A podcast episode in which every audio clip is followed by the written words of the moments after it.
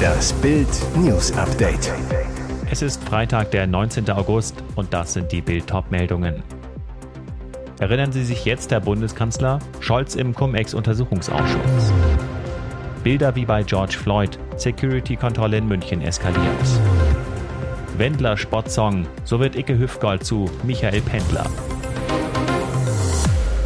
Erinnern Sie sich jetzt, Herr Bundeskanzler? Scholz im Cum-Ex-Untersuchungsausschuss. Wird dieser Tag ein schwarzer Freitag im Leben des Olaf Scholz?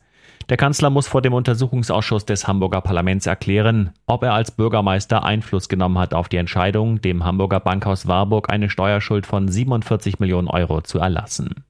Scholz bestreitet jegliche politische Einflussnahme und beteuert, er könne sich an die Gespräche mit dem Warburg-Chefbanker Christian Olearius nicht erinnern. Da könnten ihm neue Dokumente helfen, die Bild vorliegen. Erinnern Sie sich jetzt, Herr Scholz? Besonders brisant die Auszüge aus dem Tagebuch des Warburg-Bankers Olearius. Darin schildert er seine Gespräche mit den SPD-Strippens Jan Johannes Kahrs, Alfons Pawelczyk und Olaf Scholz. Er traf sich mit ihnen mehrfach, um die Millionenrückforderung abzuwenden, die seiner Bank drohte, nachdem ihre kriminellen Cum-Ex-Geschäfte aufgeflogen waren. Diese Tagebucheinträge lassen die zuständige Staatsanwaltschaft Köln zu dem Schluss kommen, dass es tatsächlich Anhaltspunkte gibt, dass Scholz beeinflusst wurde und womöglich auch beeinflusst hat. Der CDU-Obmann im Untersuchungsausschuss Seelmäker spricht von einem historischen Vorgang. Die Behörden müssten der Pflicht zur Strafverfolgung nun nachkommen und jetzt alle noch vorhandenen Beweise in Ämtern und Wohnungen beschlagnahmen. Bilder wie bei George Floyd, Security-Kontrolle in München eskaliert. Sie knien auf ihm, halten ihm den Mund zu, die Bilder erinnern fatal an den Fall des US-Amerikaners George Floyd, der starb, nachdem ein Polizist auf seinem Hals kniete. Doch diese Aufnahmen stammen vom Münchner Hauptbahnhof. Dort ist am Samstag eine Kontrolle eskaliert. Aufnahmen zeigen ein heftiges Vorgehen der Bahnsicherheit. Angeblich soll ein Slowake eine Mitarbeiterin der Bahn angerempelt haben. Die Frau alarmierte ihre Kollegen der Bahnsicherheit. Als die den 28-Jährigen kontrollieren wollten, ging der aber einfach weiter, war sich keiner Schuld bewusst. Videoaufnahmen belegen auch, er hatte nichts getan. Was dann genau passiert ist, unklar. Fest steht, danach lag der Slowake am Boden, wurde von Bahnsheriffs fixiert. Ein Polizist zu Bild. Am einfachsten wäre es gewesen, die Beteiligten hätten auf die Bundespolizei gewartet, dann wäre es vermutlich nicht eskaliert. Bundespolizeisprecher Wolfgang Hauner sagt, es wurden Ermittlungen gegen die Bahnmitarbeiter wegen gefährlicher Körperverletzung aufgenommen. Die Deutsche Bahn wollte sich auf Bildanfrage wegen der laufenden Ermittlungen nicht äußern. Darf man solche Scherze machen? Irritierender Gasturbinen-Tweet von Siemens Energy. Auf Twitter gibt es aktuell Irritationen um die Siemens Energy Gasturbine, die für mehr Russengas sorgen sollte. Sie steht weiterhin in Mülheim an der Ruhr, weil Russland sich weigert, die Turbine entgegenzunehmen. Nun erlaubte sich Hersteller Siemens Energy einen Scherz und schrieb bei Twitter, unsere berühmte Turbine ist immer noch nicht, wo sie sein soll. Sie steht einsam herum an unserem Standort in Mülheim. Lasst uns dem armen Ding einen Gefallen tun und eine Spotify-Playlist zusammenstellen. Der erste Vorschlag von Siemens Energy, So Lonely von The Police. Eine Playlist für die Gasturbine? Das halten einige Twitter-Nutzer für ziemlich unpassend. Unternehmensberater Frank Saalfeld schreibt, dieser Tweet ist geschmacklos. Es geht um Menschen in der Ukraine, die durch Putins Krieg sterben. Es geht um Familien in Deutschland, die Angst vor der nächsten Gasrechnung haben. Und Siemens so, hey, findet uns mal eine Playlist für die berühmte Turbine. Siemens Energy Pressechef Tim Proll-Gerwe bemüht sich, die Wogen zu glätten und schreibt, bitte mal die Kirche im Dorf lassen. Wir bekommen jeden Tag zig Anfragen, ob die Turbine noch in Mülheim steht. Das ist eine Art, diese Frage zu beantworten. Ehe aus mit Vitali, so lebt Natalia Klitschko nach der Trennung. Das Herz frei für einen Neuanfang. Ex-Boxstar Vitali Klitschko und Ehefrau Natalia machten am Dienstag öffentlich, dass sie sich nach 25 Jahren Ehe scheiden lassen. Klitschko zu Bild, wir haben ein sehr gutes Verhältnis, aber wir leben schon länger getrennt in verschiedenen Städten. Danach meldete sich Natalia Klitschko auf Instagram zu Wort, schrieb, jetzt beginnen neue Kapitel in unserem Leben. Das gilt vor allem für sie. Eine Freundin zu Bild, Natalia sah ihre Rolle als Familienmanagerin, als Unterstützerin von Vitali. Durch den Ukraine-Krieg noch mehr als früher. Natalia blieb im Haus im Hamburger Stadtteil Othmarschen, als Vitali 2014 seine Politikkarriere in Kiew startete, kümmerte sich um die Kinder Jegor, Elisabeth und Max, die sind jetzt erwachsen.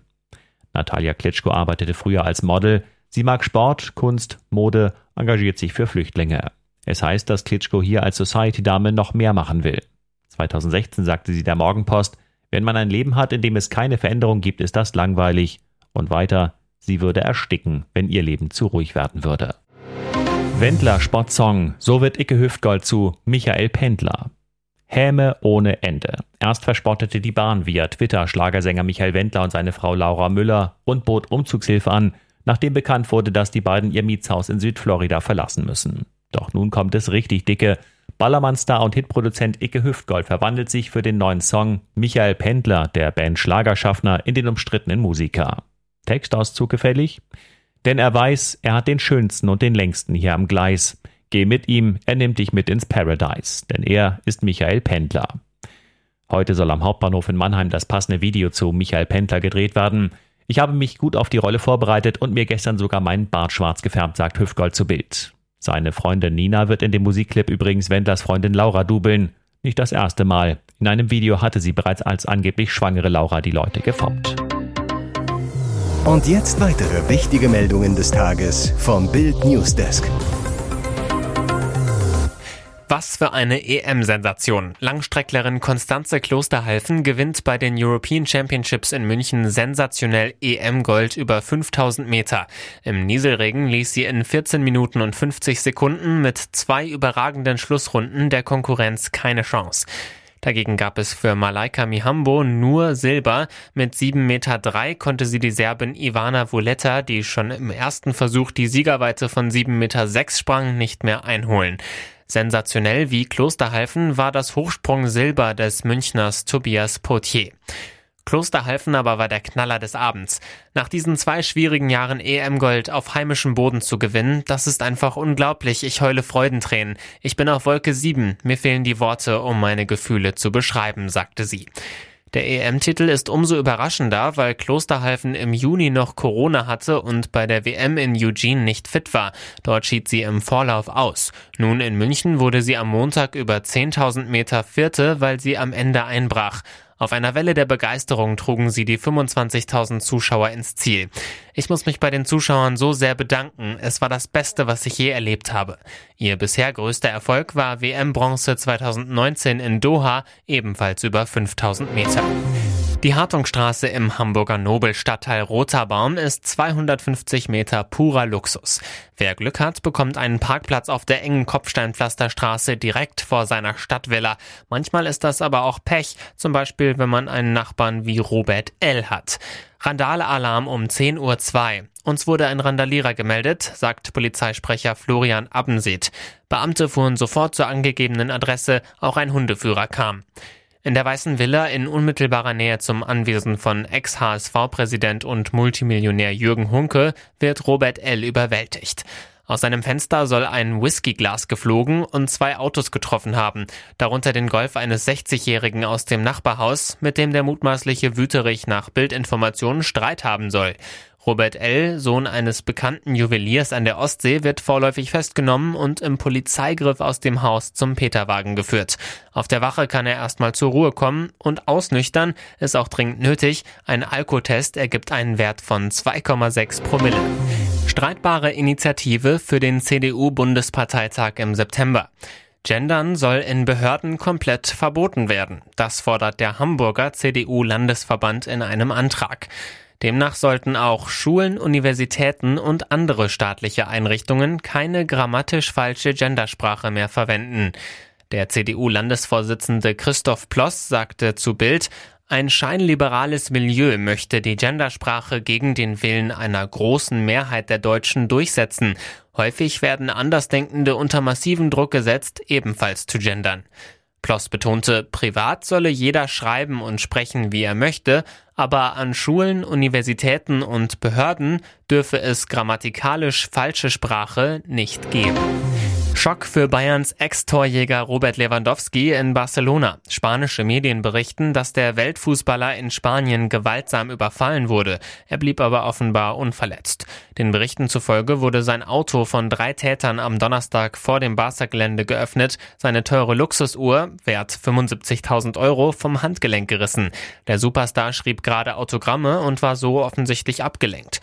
Die Diebe flüchteten, Lewandowski verfolgte sie im Auto, konnte sie aber nicht fassen. Die Polizei schnappte später einen der Täter. Der polnische Nationalspieler hatte die Polizei noch selbst informiert. Wie im Krimi. Die Polizisten stellten die Luxusuhr in einem Obstgarten sicher. Dort war sie angeblich in der Hektik vergraben worden und sollte wohl später abgeholt werden. Zunächst war auch von einem gestohlenen Handy die Rede, das hat sich aber offenbar nicht bestätigt. Lewandowski nahm nach dem Vorfall ganz normal am Gruppentraining für das Spiel Sonntag bei San Sebastian teil.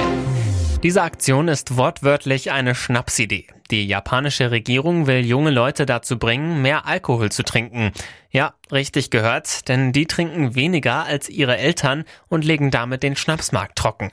Um das zu ändern, hat die nationale Steuerbehörde den Wettbewerb Viva Sake ins Leben gerufen, wie die BBC berichtet. Dort können 20 bis 39-Jährige Ideen vorschlagen, wie man Japaner ans Glas bringt. Auch eine Kampagne für mehr Steuereinnahmen, denn laut Daten der Steuerbehörde wurden in Japan im Jahr pro Person nur 75 Liter Alkohol getrunken. Das ist ein Viertel weniger als noch vor 25 Jahren. Laut der Japan Times ist der Anteil der Alkoholsteuer am Fiskus von 5% auf 1,7% geschrumpft. Die Gründe für die Trinkunlust der Japaner liegen in der Corona-Pandemie und einer alternden Bevölkerung. Das sagt zumindest das Beratungsunternehmen Persona Nontai, die die Kampagne für die Steuerbehörde organisiert.